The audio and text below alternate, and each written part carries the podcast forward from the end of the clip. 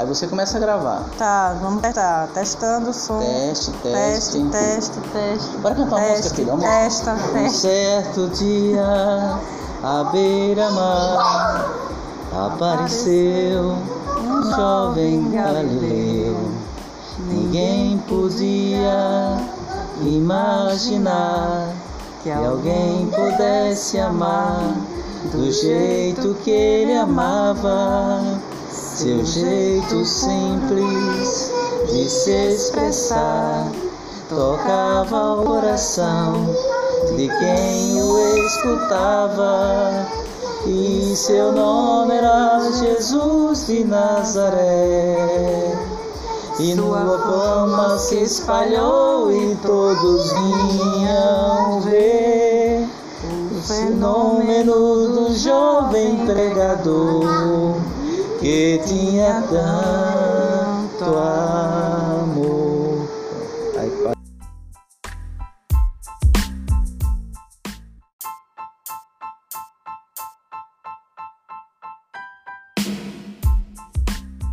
Olá, aqui é a professora Andréia. É hora do seu podcast de Sociologia. Aula para a primeira série do ensino médio, 19 de junho de 2020, sexta-feira. Capítulo 10, página 238. Tema: Indústria Cultural. Em 1924, na Universidade de Frankfurt, na Alemanha, foi fundado um Instituto para Pesquisa Social. Entre os envolvidos na criação desse instituto estão os intelectuais Max Horkheimer, Theodor Adorno, Herbert Marcuse e Walter Benjamin, que em seus estudos se dedicaram a investigar a modernidade e os problemas sociais dela decorrentes, formulando como resultado a chamada teoria crítica da sociedade. Em linhas gerais, tais teóricos foram influenciados pela teoria marxista e incorporaram conceitos e práticas comuns à sociologia do conhecimento e à psicanálise. Críticos da sociedade capitalista, esses intelectuais foram responsáveis por estudos relacionados à mercantilização das interações sociais e da produção cultural além de terem sistematizado estudos relativos aos meios de comunicação de massa.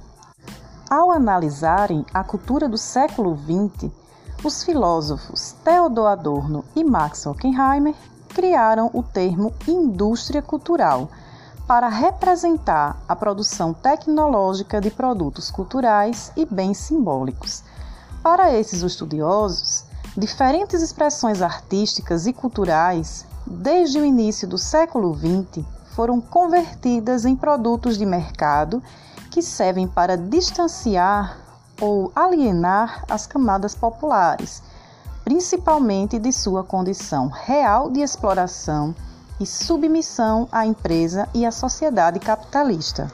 Na obra Dialética do Esclarecimento, publicada em 1947, Adorno e Horkheimer defenderam que a indústria cultural veicula valores e tradições ligados à cultura dominante, promovendo o que definiram como colonização dos espíritos, ou a padronização de expectativas e visões de mundo.